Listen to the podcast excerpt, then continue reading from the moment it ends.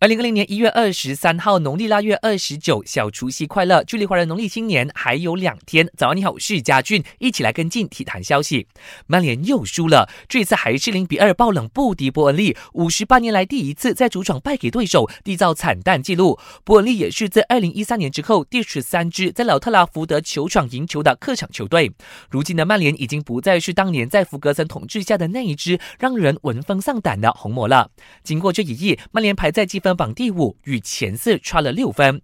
热刺凭借阿里和孙兴敏的破门，二比一战胜诺维奇，取得近五轮的第一场胜利。莱斯特城在英超第二十四轮四比一击退西汉姆之后，稳稳的排在第三位。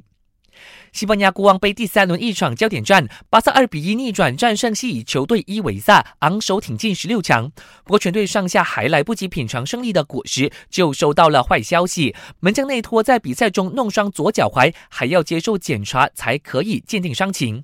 晋级国王杯十六强的还有巴萨的死对头皇马，三比一击退西乙球队萨拉曼卡。